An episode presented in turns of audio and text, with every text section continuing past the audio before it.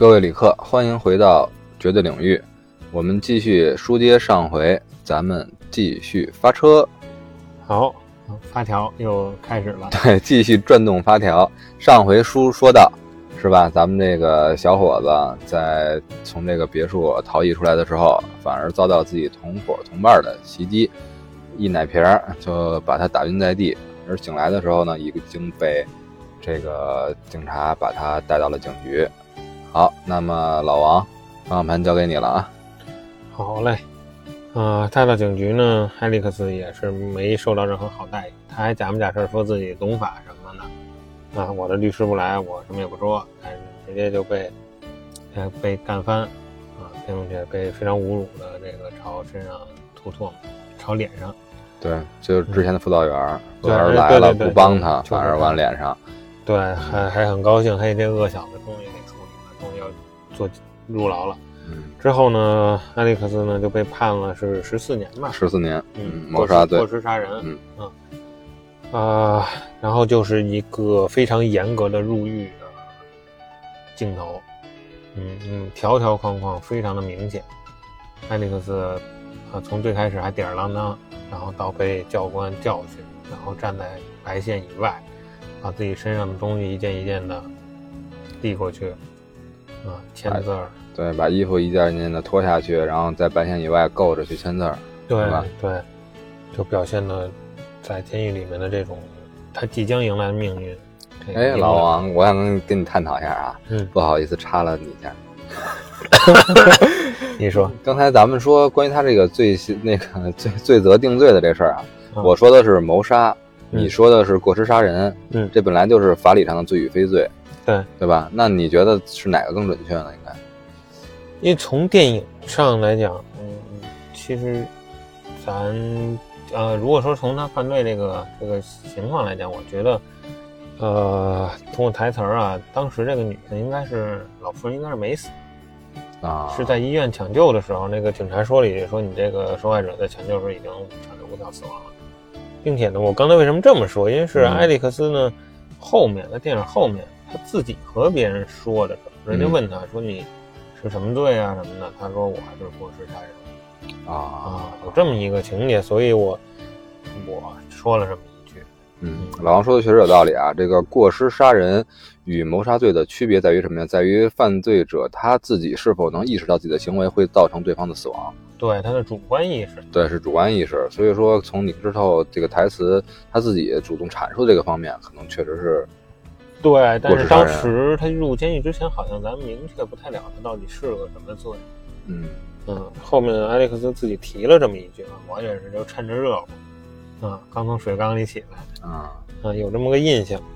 那咱接着说，行，好嘞啊。监狱里边呢有个神父，嗯，天天呢假模假式的教导这些犯人啊，要改过呀，啊，唱的这是什么曲？是是啊，就是就是那个唱诗班啊啊，对，唱这些东西。然后埃里克斯呢还是他一个得意助手，是的，给他播放这个呃画面歌词，嗯嗯。之后呢，埃里克斯呢其实坐在图书馆里面呢，脑袋已经不在这儿。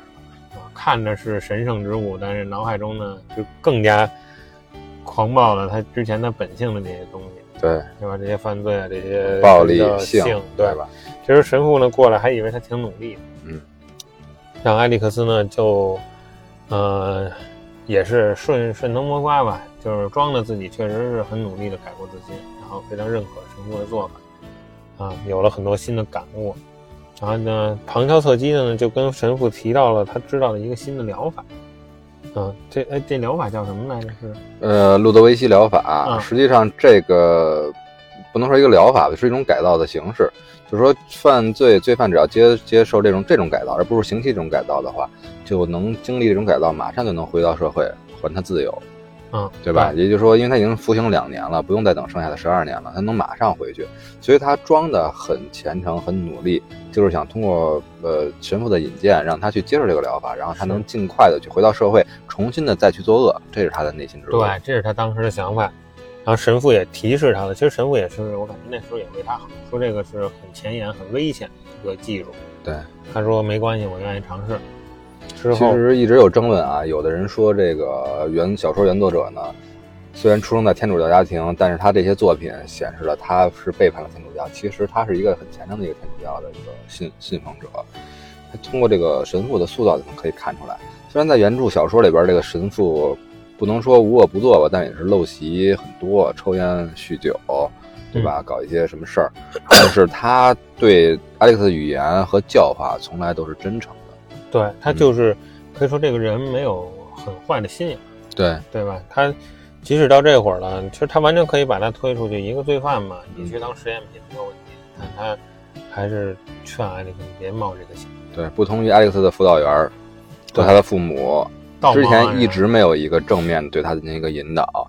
只有当艾利克斯选择采取这个方式，主动去要接受这个路路德维希疗法的时候，然后神父是第一个规劝他的人，而且神话给他一个正面的引导。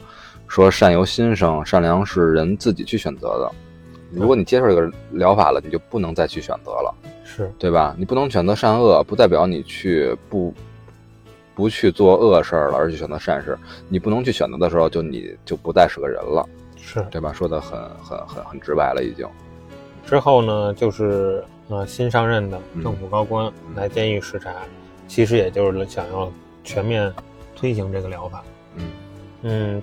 这个时候，埃里克斯呢主动表现了一下自己，啊，一眼就被这个高官看上了。内政部长，嗯，内政部长，嗯，就被内政部长看上了。内政部长说：“行，就由他来做这个实验。”嗯，之后埃里克斯就被带到了啊这个医疗机构。对，然后刚才我提到这个路德维希疗法嘛，为什么这名儿我说这么顺呢？因为 之前这个 Alex 一直在听贝多芬。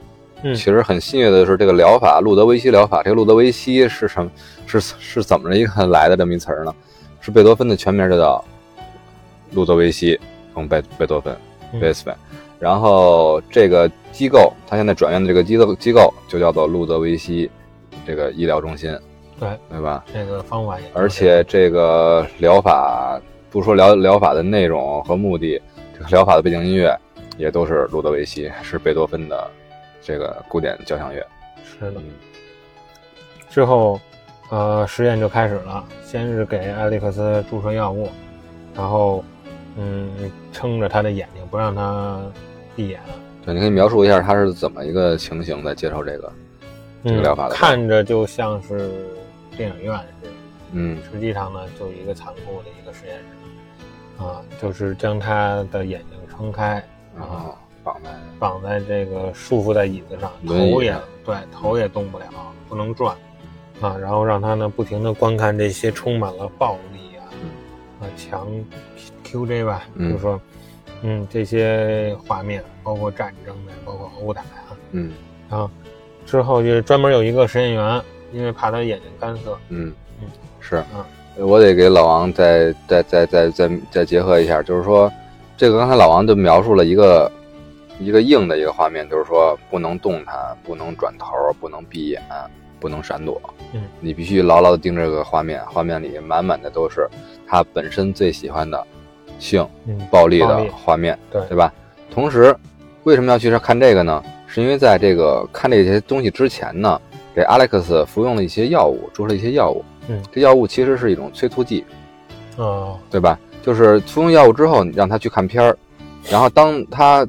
吐的时候正好能和片儿的内容产生连接，慢慢的潜移默化，一个疗程下来之后，他就会主动的和把这些东西联系到一起，一看到或者一想到性和暴力的时候，然后就会身体难以自制的进行呕吐，也就是说他不能再进行性啊这种 QJ 了，对吧？也再也不能暴力别人了。对，这个也就是这个疗法的目的。是的啊，这个可以说已经到了。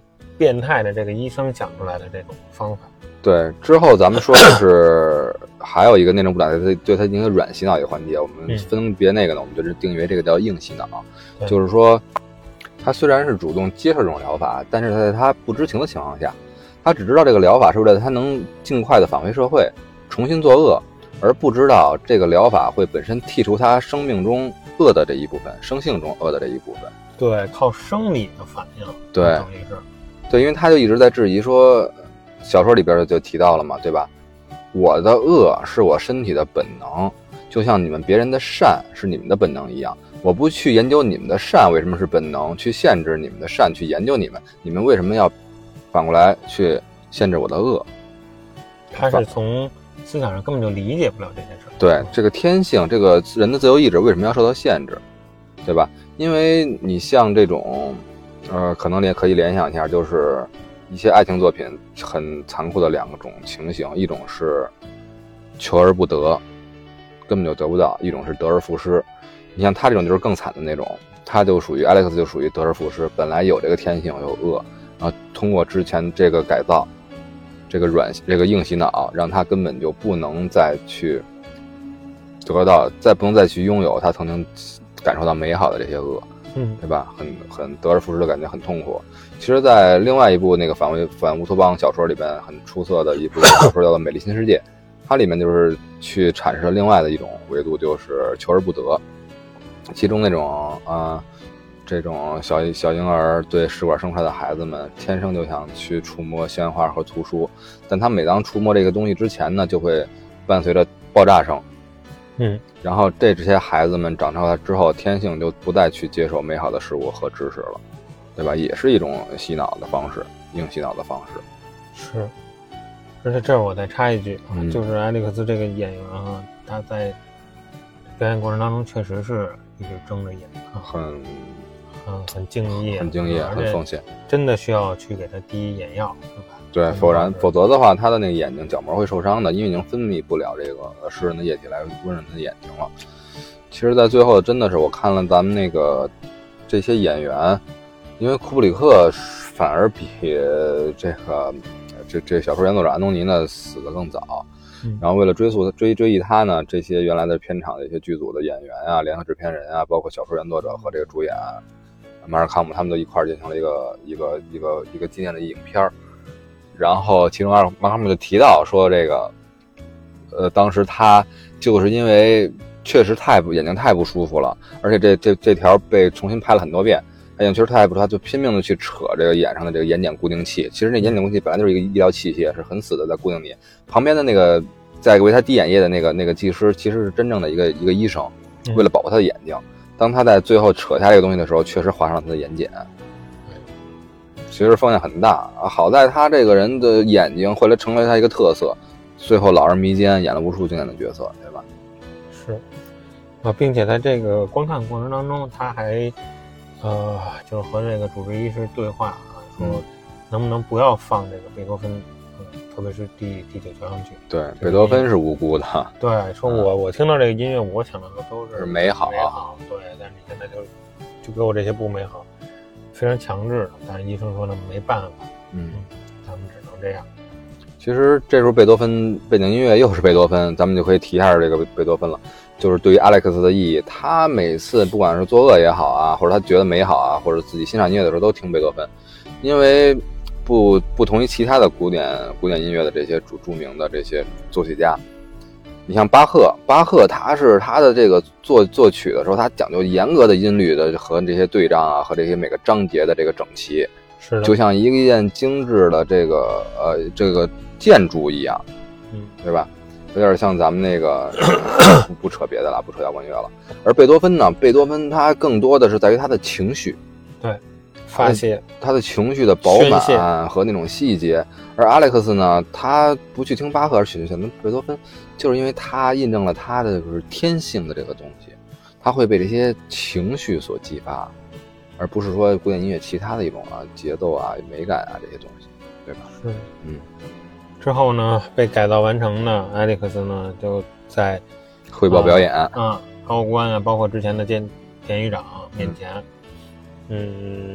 这个医生呢，首先是暴力方面啊，找了一个群演吧，嗯然后对他进行施暴，并且把他踩在脚下，对，让他舔皮皮鞋底儿，皮鞋底儿啊，艾里克斯呢都无法反抗啊，并不是说可能他不想反抗，而是他生理上他反抗不了。非不为也，是不能也。只要想反抗，只要想实施暴力，就会呕吐难止。对，之后呢，又来了一个，呃，上半身一丝不挂的，嗯、美女，到他面前，这就是之前他看圣经幻想的自己在古罗马那个嗯 环境下躺在他右侧的那个紫头发的那个，啊，就是他啊，所以他当时 确实有反应的，对。对吧？你看他双手啊什么他想，上上去呃抚摸，但是又触发了他的这个机制，可以说现在已经相当于就跟个机器似的。对发条嘛，对，嗯，又是开始呕吐，就就像咱们俩刚才这期节目之前聊的那电影题目，对吧？，对无法触碰，还有停止了。是，这时候台下一片掌声，嗯包括最开始感觉电影长对他还不是很、很、很对于这种疗法可以说不屑，对吧？有一点点那种，因为别人最开始鼓掌的时间要比他长，嗯鼓了一下就断了，但结尾的时候他很满。然后呢，经过这些，埃里克斯呢就被认定可以出狱。对，神父也其实跟典狱长有了一些，跟内政部长有了一些争论嘛，对吧？对。但是神父的力量呃声音太微弱了，没有话语权在这个群体里。嗯，电影确实也是在从一个层面讨论到底什么样才是一个好的人，对吧？就像埃里克斯这样，靠啊，他不再做坏事儿，但是呢，其实他也不能算是一个好人。他就连一个人都其实算不上了，他没有自己的选择能力了。对，就像是一个被操纵的机器，一个被上了发条的绳子，对，是吧？他一个真正好人，就像刚才红珠说这个神父，嗯、在争论的这个，他应该是具备自己善恶分辨的能力，然后主动的行善，这样才能算是一个真正的好人。但是电影呢，也没给出一个明确的解答。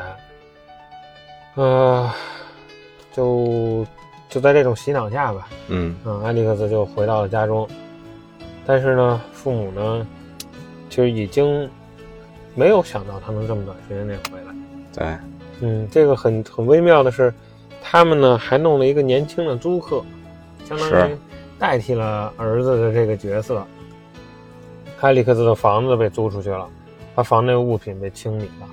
他的好朋友一条小蟒蛇说，他父亲说是意外去世，但具体是什么情况呢？也是被垃圾一样清理了。对，嗯，所以艾利克斯就很真的是很难接受这个现实。对，当时这个画面设计的也是艾利克斯回到这个家中已经格格不入了嘛，不光从已经有一个类似于儿子一个角色来替代他，然后这个环境设置也是红色、蓝色的壁纸、绿色的沙发，然后父母以及那个新儿子都穿着的颜色很艳丽。阿莱克斯抱着从监狱拿出来的东西，然后穿着一身黑色的西装，对吧？也对以之前的白色的服装进行一个反差。但同样在这种色彩鲜艳的画面下，反显得反而很另类，格格不入，格格不入。然后失失落的埃里克斯就离开了家，对，并且跟他父母说：“咱们再也不见了。”之后呢，他就在这个这是河边吧，泰晤士河畔，嗯，河畔这个溜达，而且是不是有点这个轻生的感觉？我觉得好像有没有点这个意思？反正他呆呆的看着河，看着湖面，对，对河面泛起涟漪。这时候呢，又遇见了一个老者，就是他当年欺负过的那个流浪汉。对，流浪汉最开始呢跟他要钱，然后埃利克斯是掏了点对，就正好应该是他那十美分硬币，对入狱的时候身上只仅有的十美分。给老者，老者刚要感谢他呢，结果就认出埃利克斯，就是当年欺负他的，然后瞬间就拉着拉拉扯扯给他扯到当年的那个桥洞下，里面有一堆的流浪汉。对，然后他就跟流他的好他的流浪汉跟他朋友就说了，说这是当年怎么虐我的。然后这帮流浪汉就过来，叮咣叮咣，一对圈踢。对，正踢的时候呢，这时候来了一辆警车，下来两个警察，来问发生什么事儿了。结果两个警察一看，都是熟人，对正是当年埃里克斯的两个小弟。，Alex 被这两察警察搀起的时候，还以为得救了呢，结果四目一相视，一看，哎呦，这不是蒂姆和乔治仔吗？对，然后蒂姆也不变不像成以前那样了，以前这个这个口头禅啊，一直是 Alex 在说 Well Well Well，对吧？对。Right Right，这时候蒂姆来这么一声，对，而且蒂姆之前好像一直是重复别人的台词，对，对吧？嗯，现在他终于有了自己自主的台词，而且很一看状态就很，啊、很亢奋了。对，曾经的恶棍小伙伴现在摇身一变成国家公务员了，当上警察了，对。也很讽刺。然后两个人就把艾利克斯带到一个小树林儿，嗯，啊，那里边就有一个脏水缸，对，这个脏水缸不是恰巧在这儿的，应该是一直在这儿。这就是应该是等于说这这个蒂姆这两个警察呢，不是第一次这么欺负别人了，啊这是他们上私刑的一个地儿，我是这么理解。啊，然后就把艾利克斯的头往里按，嗯，就像红多恩着我看这个电影似的，嗯，但你快乐吗？嗯呃 呃，嘴上说不快乐，身体还是很对，啊，也这个话题扯远了。当然，艾利克斯肯定是奋力反抗，但是根本反抗不过这两个人。嗯，也可以说的就是他们当警察这个事儿啊，因为在小说里也交代过，说说为什么 Alex 政府要采取这么一个方式来剥夺他的人性，让他不能再作恶呢？就是因为时代背景当时是两党之争嘛，然后这个冷战环境下，然后英国就是写作的背景嘛，然后英国经济也不景气，然后但是呢，这个监狱里边的由于犯罪频生，监狱里边的这个罪犯暴涨。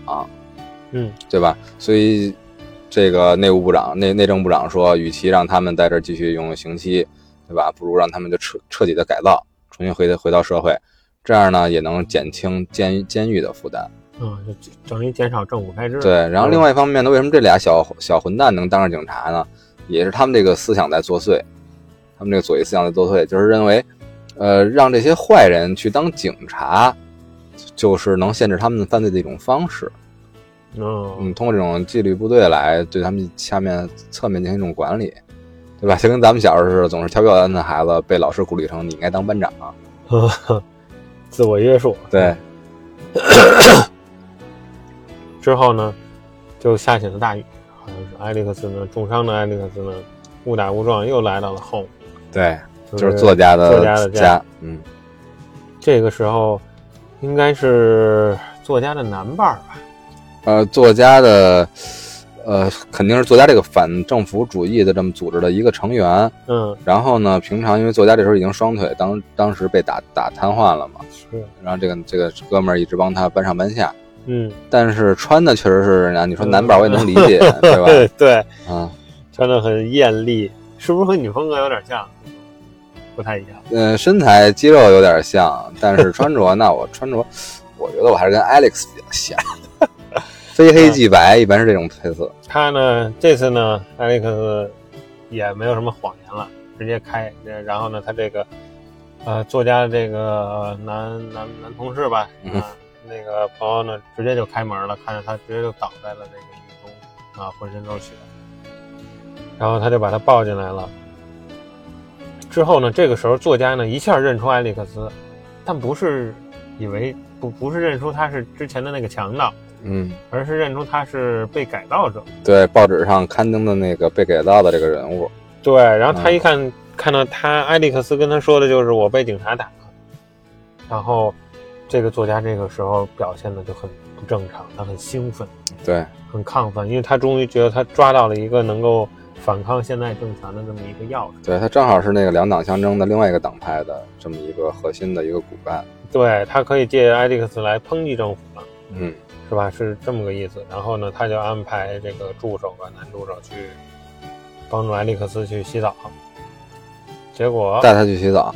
对，嗯艾利克斯呢泡嗨了，在浴缸里很舒服，又哼起了他当年作案时候的这对个，Sing in the rain 是吧？嗯这个雨中曲。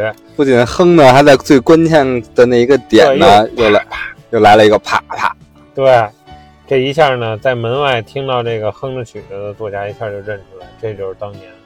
正好到这个阶段，啪啪踢了自己两脚这个点的人，他有他的个人色彩了。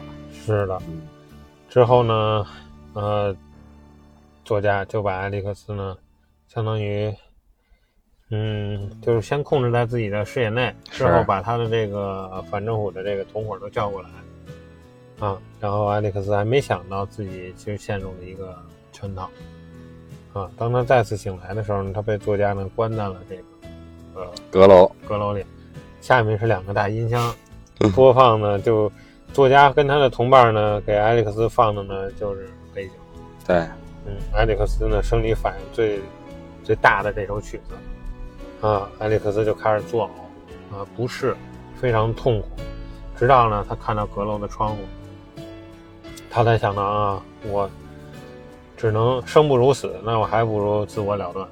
确实是因为咱们之前说到呢，贝酒为什么是艾利克斯最喜欢的呢？咱们分析是因为贝酒代表着情绪，对吧？而 情绪他都不能选择，情绪他不能接受，自己也不能产生情绪，而有情绪会让他逼得这个人自杀，就把这个影片的主题反映的很深刻了，对吧？这何以为人，人不为人了。嗯，于是艾利克斯呢，就开开窗户跳了出去，但是呢，他并没有摔死，而是呢，浑身感觉应该是全身的粉碎性骨折那种感觉。木乃伊，对，给包成大粽子。啊，作家呢就想把这个艾利克斯试图自杀这事儿呢，让政府来背锅，对，抹黑政府。嗯，艾利克斯呢在医院呢得到了很好的照顾。这个应该也是政府这个内阁大臣的这个安排吧？对，其实就是两党相争之间的一个筹码了，互相都把这个想把艾利克斯作为来攻击对方的一个一个牺牲品吧。对，这边政府是想把他作为一个形象光辉的推出去，对，一个成功的形象。那边觉得是一个政府迫害的一个形象。对，但是现在艾利克斯已经这样了，怎么能让他在？让大大家以为是政府是对的呢，所以说，哎，内政部长又出场了。对他过来呢，假惺惺的来示好。对啊，并且喂艾利克斯吃东西。因为艾利克斯之前都是护士喂，现在他过来。对呀，喂木乃伊吃吃牛排，然后一一刀一刀的切，然后喂到他嘴边。嗯。然后其中也有一个自己就是这个马尔康姆自己的设计的一个小动作啊，就是刀还没过来呢，还没切牛肉还没切完呢，自己。一张嘴，对对吧？特别有意思。就是你，你赶紧的。对，就是讽刺嘛，对吧？你现在需要我，想利用我，对吧？我也识破你了，那我表面上还要配合你，那我趁这个机会，我也让你尝试尝试服侍我这种人的感觉。对。之后呢，就是一堆记者过来，啊，呃，洗脑，甚至就一边喂牛排一边洗脑。对对对，一边洗脑之后，他感觉自己成功了啊，对，假惺惺跟他说：“哎，挺好啊，没问题。”其实虽然说这个咱们觉得很假呀，很那什么，但是其实往往这也是洗脑的一种方式，一种灌输，对对吧？说你其实是我们对你的治愈是成功的，对吧？嗯，你看你现在是吧，已经也出狱了，然后你也能慢慢康复，然后这都是我们政府的这些这些这些功绩啊。然后其实用也用一些暗示的语言也在威胁他，意思是你必须要跟我们合作。嗯，而且他也。呃，答应了艾利克斯一些之后，对啊，找工作呀，工作啊，什么一些，嗯，之后呢，就叫来了这个媒体工作者吧，一通摆拍，对，嗯，就算是啊，我们已经，你看，这就是我们成功的典型。对，怎么证明我们成功了呢？其实他已经意识到了，因为不光是艾利克斯知道了，我说完之后，我不怕性，我不怕暴力了，因为之前有个检测。嗯，在这来之前，对吧？对，医生画画了一些简图，其实都是性和暴力的。就问他什么想法，不要想，立马脱口而出。对他想的都是一些污言秽语和这些马上去性交的这种这种感觉。他没有任何不适。对，然后人家就意识到他已经恢复正常。这时候，这个内政部长才出现，然后对他进行洗脑。洗的是什么意思呢？就是说你的，你看，之前我们虽然对你做的那些，但是我们都为了为了让你回归社会，对吧？而且你看你现在已经康复了，对吧？这都是我们的功劳。其实，在洗这个东西，在洗白自己。对，对吧？对，然后着吧，对。既然他已经发现了，不光是性跟暴力，对吧？你已经不反感了。那我想拍摄、拍照片、拍合影来歌颂这事儿的时候，不能拿这些当背景，对吧？嗯。我这时候有一个副作用，你肯定也不再厌恶它了，对吧？就是说拿两个超级大的音响，嗯，来播放背景，鲜花、掌声，然后贝多芬，然后两个人合影，立着大大拇指，大拇指，对，让艾利克森很轻松笑出来，他没有任何的不适。对。这时候就来了名场面，最后的结束画面，对，然后镜头在慢慢慢慢拉近，然后充斥的镜头都是那个 Alex 面庞，微微扬起嘴角，又像就严格对应了开篇的那个布特里克那个凝视，是。对吧？最后微微露起嘴角，说了一句 “I'm cured”，嗯，我痊愈了，嗯，并且他又进入了他当年的幻想的殿堂，对，啊，空中他正在和一个美女，嗯，不可描述。对？旁边好像还有很多围观者，就是 就就有有一种那种神 殿 那种感觉，对众众神进入英灵殿，对，就这种感觉。奏着正好奏着贝多芬，对，所以就是这么一个结局，然后电影就戛然而止。对，说那集这个结局呢，我还是要和之前的原著小说进行个对照。嗯，咱们听众可能分为是没看过这部电影的，看过这部电影的，和看过电影没看过小说的，对吧？之前咱们提到这个小说，嗯，因为小说跟这个结尾是不一样的，所以说在这儿我要跟听友们分享一下。咱们之前讲了啊，这个这个原作者呢，呃，他是很很那个音乐爱好者，又是很讲究这个律法。他是整个小说分为三本儿，每本七章，一共三七二十一章。他为什么设计？他认为，首先在英国是二十一岁，他们认为是成年，因为二十一岁才有选举权。然后他这样又符合这个音律的对仗，呃，特别是我认为啊，他这么分的话是符合贝多芬的，尤其是贝多芬也是就是古典音乐的特征嘛。嗯一开始都是先是奏鸣曲，嗯就是电影。当然那个导演也是理解了这个，所以他会那个按按照这个章法去拍。我也是我们讲述的分为完完整的三段。对，第一段都是奏鸣曲，然后就讲述这个犯罪小团队。怎么去殴打老人、奸杀妇女、呃奸奸淫妇女，然后杀害老者，对吧？都是奏鸣曲这种，这种呃呃诙谐呀，然后荒诞啊、夸张啊这种东西。然后其次中间呢，就是他在这个监狱里接受改造的这一块了。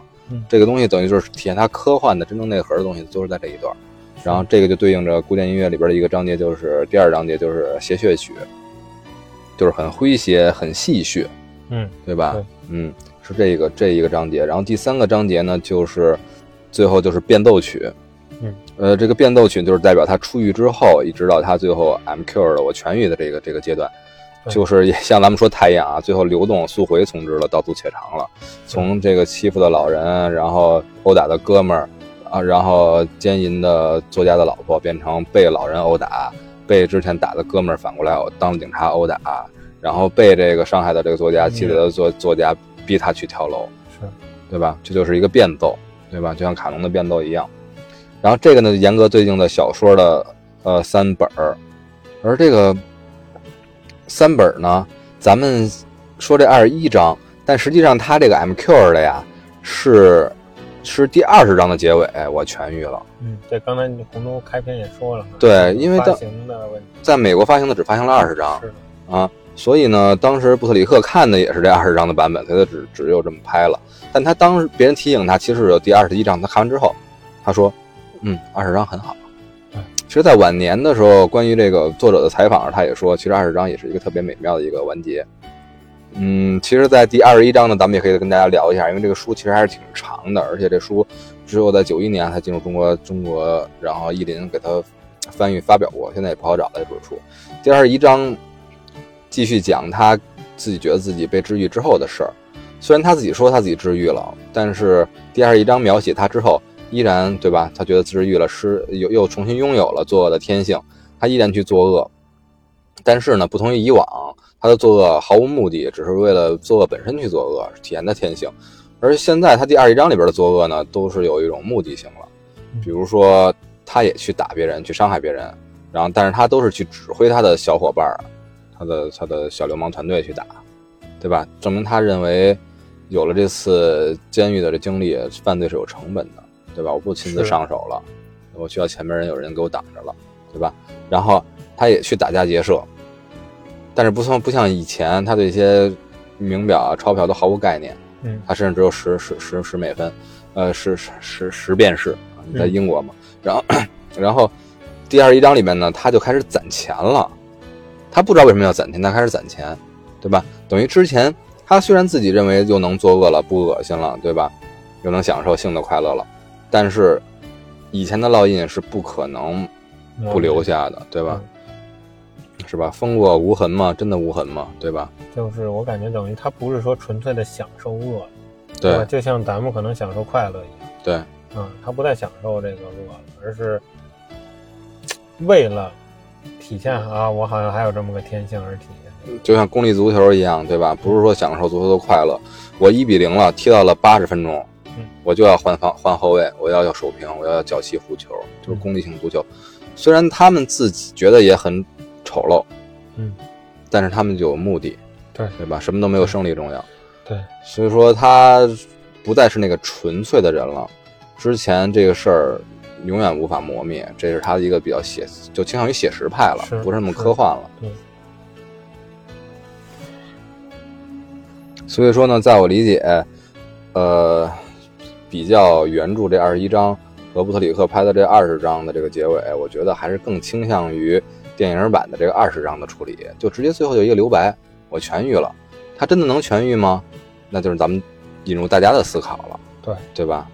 其实我是愿意希望他真正的痊愈的，因为虽然这作者呀，我理解是按照贝多芬的前这个这个交响曲的第九交响曲的前三章去分了整个这个小说的架构，但实际上呢，我觉得其实因为一般来说，我看别人的解读啊，或者是是什么做功课的时候，发现他们还是按照两段来分析，就是入狱前和入狱后的比较。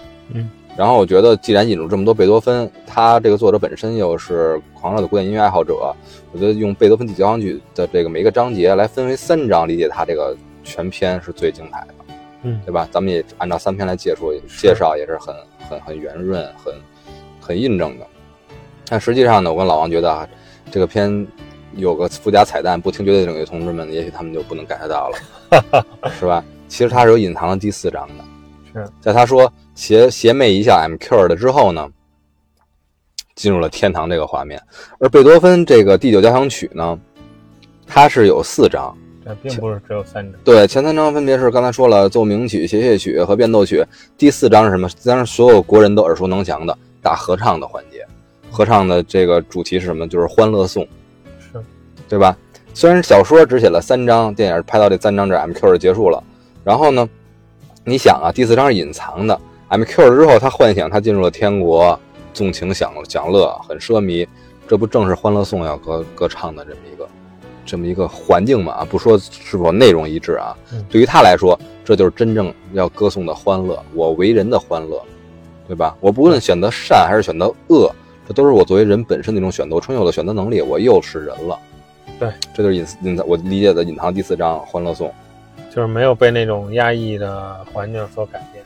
对，有这一跳回归。那其实这个电影呢，嗯，咱们说了这么多，它呢也是一个非常具有讽刺意义的电影。嗯，里面很多不管是细节啊，是镜头啊，包括演员的表现啊，确实是，咱们就随便点几个点吧，然后更多的还希望大家能自己去发现，这样是吧？纸上得来终觉浅，还是要此事要躬行的。是，嗯，比如说关于他父母的这个角色，可能咱们开始觉得很软弱，对吧？无力抗击政府啊，然后又接纳那个恐吓他们的这种新儿子的加入。嗯实际上呢，我理解这种讽刺就是讽刺他这个父母代表一个群体，就是一个渔民的这么一个群体。因为他们父母不是去自身去接触、去了解阿历克斯的内心和他的变化，而只都是从报纸上得来。阿历克斯刚出狱的时候，父母一家人正在坐那儿看报纸，看的都是这孩子怎么不好，政府对他进行了改造，对吧？嗯他是一个，所以不认这个孩子。而后来呢，他为什么又去医院去看那个跳楼自杀之后那个康复的孩子呢？又认他这个儿子呢？就是因为之前报纸上又刊登了，对吧？嗯。是那个反对派那边说的，这孩子其实天性纯良，是被政府害了，他是一个好孩子，对吧？等于父母一直在看报纸了解自己的亲生儿子，是，对吧？而且你看他就是受影响程度墙头草、随风倒，对，摇摆不定。嗯，那新儿子一刺激，嗯，对吧？他对于，而且更何况这是自己亲生儿子。你这么一说，我刚刚想到这一点。然后另外再举两个吧，一个比如说贯彻贯彻全篇始终的贝多芬第九交响曲，这个咱们之前说很多了啊，咱们不说不说的之前提过就不说了，因为这个贝多芬第第九交响曲是咱们普世认为是在他所有交响曲里边那个造诣最高的一部，而且因为这个环境，他在写第九部第九 Number Nine 的时候呢，他已经是全聋了，贝多芬，他是通过感知这个震动，这个来来来来谱曲的。所以说就很代表了一个造诣，也代表了一种情绪上的这极端，对吧？情绪上的丰富多彩，然后嗯，做就是作为人的那种的那种人性的东西都有很多的体现，所以他一直是拿这个当当当背景来贯穿始终。另外一个呢，其实这也是一个讽刺，因为有在在当时的那社会上有这么一种说法，就是说在公共场所放古典音乐能够降低犯罪率，对吧？咱们了解那个犯罪心理学的时候，都都可能会学到当时的这个时代背景的这一些时代产物。这个不就恰恰反映了吗？这个天生狂热的这个这个坏人啊，对吧？他其实反而他爱这个古典音乐，爱这种情绪性这种歌曲。对，嗯，这其实有一个必然的点。对，这其实一种讽刺。当然了，这贝多芬这几钢曲啊，不光影响坏人，也影响了很多好咱们所理解的好人嘛，就是影响了人和时代的进步。你比如说咱们现在常听的 CD，对吧？索尼公司在最开始制作这个制造这个 C CD 唱片的时候。对他开始只是按照一个小时，他认为一张一张碟片可以记载一些一个小时的声音，哎，很整齐，很好，对吧？但是呢，后来经过反复的推敲和思考，他觉得一一部碟片如果不能装下一整部的贝丁贝多芬的 Number Nine 第九交响曲的话，就是一种罪恶，是一种亵渎。所以咱们现在到现在都是一张 CD 盘的时间容量是七十四分钟，对吧？是的。零的那个秒数都是完全和这个第九交响曲完全一一对照的。然后其他的，你比如说，他这个疗法，对吧？嗯，他这个其实就是一种说白了，就是一种厌恶疗法，对吧？把你喜欢的东西和你厌恶东西，让你催促的东西结合，进行一种结合，就你成硬硬的这种洗脑。然后恰恰就是这个名字又又是叫路德维希疗法，是贝多芬的这个前缀，这个也很讽刺。然后呢，就其实挺联想这个，咱们后包括在中国，两千年左右吧，咱们虽然没经历过，但是很多孩子就不幸的就接受了这种这种这种疗法，就网瘾，戒网瘾治疗。嗯，他就是通过电击，不是说对你进行打骂，对你进行这个劝善，就是你玩电脑是吧？你你爱玩电脑吗？爱玩，你都爱玩什么呀？啊，我我爱玩，比如说老王说，我爱玩爱玩生化危机，啪就电你。嗯。你爱玩吗玩，啪就电你，就是让你的大脑这个区域和你的这个，让你的恐惧和你的所爱联系到一起。其实这个不恰恰就是影片中反反反反映的这种同样的效果，对吧？所以都是是很很很值得后后代人呃唏嘘的一件事嘛，对吧？就像笛卡尔，笛卡尔他作为一个大思想家，他其中有一些思想还是值得商榷的。他曾经就说。说人是可以改造的，人是类似于钟表，他本来开的时候是动物，嗯，就是起源于这个这个进化论嘛。但笛卡尔进行一段自我发挥，他认为动物都是可以改造的，就类似于钟表，可以运行起来，嗯，对吧？后来后续有人说人就是可以改造的，类似于机械，所以才会这种很多这种改造啊，赛博朋克也好啊，蒸汽朋克也也好，这种这种这种东西的加入。但是呢，咱们这个小说原作者伯金斯他曾经就说过。他说：“人人是一个小宇宙，人是一个多姿多彩的水果，对吧？如果对其敲敲打打，然后随意修理的话，人就不再是人了，就反映了他这个本性。嗯，这大概就是一些小小彩蛋，或者说是讽刺吧。还有，其实还有很多，我跟老王也就不一一解读了。还是想推荐大家真的好好去看一部这样的具有反思色彩的。”电影，对，就是虽然我们林林总总也说了这么多，但是电影当中还有很多的细节值得您去，不管您是看过还是没看过，看过的观众可以再重温一下，没看过的观众呢，那当然可以再找到这部电影。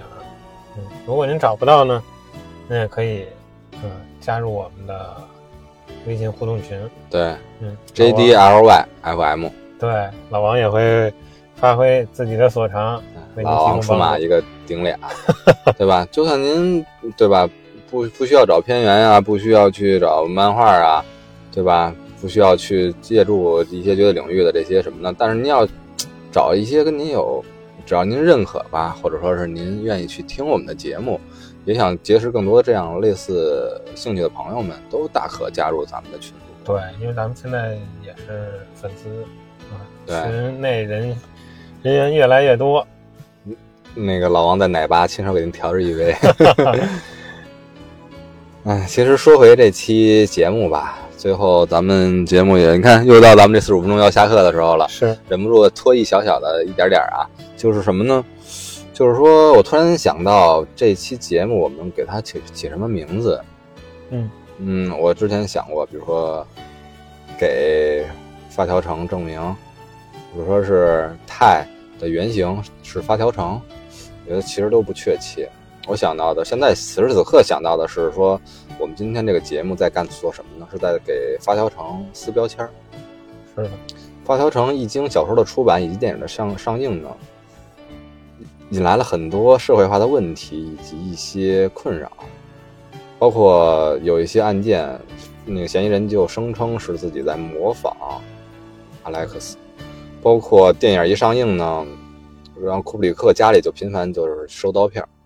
各种死亡威胁，因为他后晚年是住在英国的，很多反思，然后包括当时这个片子呢，在英国反而不接纳，然后难以上映，只是在美在美国呀、法国什么上映，很多国家和当时的社会环境都给这个书和影片贴上了禁书和禁片的这个标签儿，但是其实到了九十年代。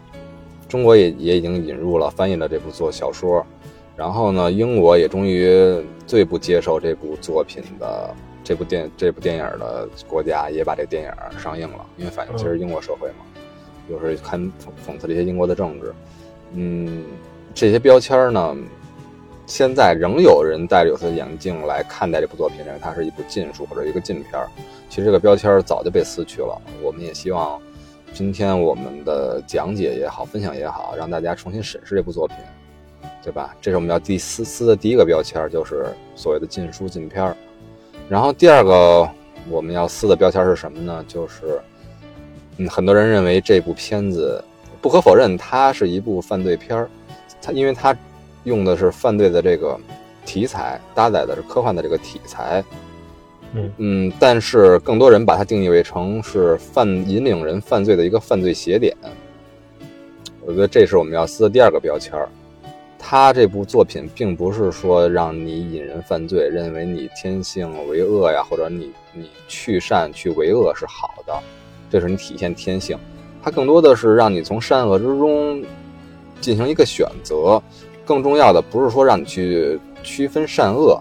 而是让你区分什么是人性，什么是人本身的东西。人要生而为人，人要有自由意志，人要有选择权，对吧？不是说代表你选择的错了，社会认为你错了，社会就要强硬的把你纠正，给你改造，是对吧？嗯，所以说其中还加了很多宗教思想吧，包括神父的这种角色呀，和这个天主教的一些元素。但是我觉得。我还是想用咱们中国人自己的东西来，来来来分析、归纳、提炼这些。就是说，这个善恶这个事儿啊，这个西方呢一直认为是性恶论，对吧？所以有天主教、基督教让人去赎清他的原罪。东方呢又往往是在性善论居于上风，包括咱们的孔孟经典，对吧？但是我不能说是信奉吧，我更认可的可能还是说，呃。人有天性，就像这部片儿反映的一样，人有天性，但是善恶都是在后天之中形成的。你的取舍，你的选择也是在后天之中取舍选择的。但是最根本的能力呢，就是你要具有选择权的能力，这是一个人的根本的权利。嗯，集大成者呢，就是咱们心学的王阳明、王守仁，他对于善恶论，他这块是他这么阐述的：无善无恶，心之体。有善有恶，意之动；知善知恶，是良知；为善去恶，是格物。怎么理解呢？就是说，人生下来之后，就是心的本身呢是无善无恶心之体，无所谓善恶的。嗯，有善有恶是怎么呢？是后天你的成长、你的选择，有了你的意念的转变，你的选择是变成有善有恶呢？这就是人这个对于性善论、性恶论的第三种诠释了，而他引导的就是说，咱们一直在中国流传的经典就是格物致知，他觉得格物致知本身是在干什么呢？就是怎么要怎么着致知呢？就是你要先知善知恶，嗯，你要有良知，知道什么是善的，什么是恶的。最后一步，也就是迎合这个片子的主题，就是为善去恶是格物。在咱们学的这个马克思主义哲学里面嘛，格物就是实践，嗯，只有在实践之中，你才会明白书本上得不到的道理，是要为善而不为恶的，对吧？我觉得这个可能是这部作品带着我的一些思考吧，也是我一直想让摁着老王的头进入水下，让他想看到的东西，是吧？一起分享一下嘛。非常深刻。这个第二个标签想撕的就是说，它并不是一部犯罪邪典，嗯，对吧？它会是反而会引人真的思考，因为犯罪邪典往往现在暴力美学也是，有人就抨击它，它就是犯罪邪典，说它就是把这种暴力啊、性啊写的太太写实了，太透彻了。其实我觉得，要为善去恶，想要去恶的话，作为影视作品，就真正的应该把这些恶的恶的一面抛显出来才对。你把恶进行过多的美化呀，过多的塑造，反而会让年轻人觉得这个东西很酷。是，就应该把它恶本身的东西剖示出来，来让人真正的思考，意识到不应该去为恶，这样做是不对的。就说咱们把这第二个犯罪邪典的标签也撕了，然后还有什么标签呢？这个标签我就觉得咱们也不能都撕了，留一个挺好的。嗯我也知道跟一直在跟老王探讨，我说这个片儿的本质呢，内核啊它还是一个科幻片儿，嗯，是一个反乌托邦式的小说，对吧？因为比如说经过了咱们这个科幻这个科幻史，咱们定义它叫科幻史吧，是吧？经过了阿基莫夫这个三巨头他们这个科幻的黄金时代，然后现在的新科幻大概分为几个流派，在千禧年之前呢，比如说是呃蒸汽朋蒸汽朋克，对吧？太空歌剧，比如说沙丘啊这些。然后还有这个，这个就是呃，就是就生化人这一块，银杀手啊这种的，人形机械啊这种东东西。然后其中第四个很重要的新新新派的科幻的流派呢，就是反乌托邦。其实这个就是一部反乌托邦小说。咱们通常理解上最有名的反乌托邦小说，就是那肯定就是三部曲嘛，三个这个英国作家都非常出色，他们写的这个呃。美丽新世界，嗯，对吧？一九八四，还有我们这部片子，以后我们肯定很难难以避免的是，肯定还会还会聊到这三部这三部反乌托邦的小说。其实，在我理解，然后这个《发条城》它也是一部很精彩的反乌托邦小说。它不光是有一个当时它在对于科技这个疗法的这个这个构建，它其实也是在完成一个反乌托邦小说的一个奉行的一个一个宗旨，就是。进行一个严密的沙盘推演，嗯，他认为当时这个小说中的这个政府这一方呢，进行去犯罪率的这个做法呢，比如说对他们进行改造，嗯，对吧？这个路西维路德维希疗法，他有这么一个假设，然后在这个假设知识，这个假设之后呢，进行严密的推演，然后人会变成什么样？人是否还真的是人？人变成的那个样子？是否是你愿意看到那个样子？如果人都变成那个样子，社会真的是否像你们预想的一样，成为乌托邦，对吧？所以这个片子真的值得思考的地儿还是挺多的，挺有意思的。行，老王，可以，你这个拖堂拖的稍微有点长啊，红珠。哟，拖了一个课间。嗯，哎，红珠，你对这片儿的感触真的是相当的深刻。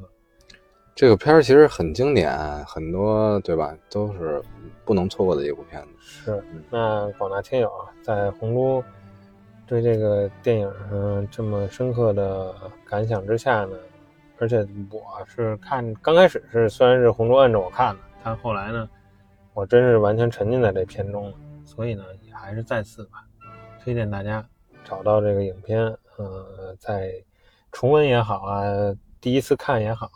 都可以再再观赏一部，这这部可以说是艺术品，对吧？从他的演员的演技啊、编剧啊，到他的配乐，尤其是这个配乐，红珠也反复提到这个啊。好吧，那行嘞，老王，咱们确实也压了很多节目了。我觉得现在咱们四天一更是不是都有点慢了？但确实啊，我跟老王一直得得碰时间呀。现在也是保持一个高强度的一个制作的一个强度。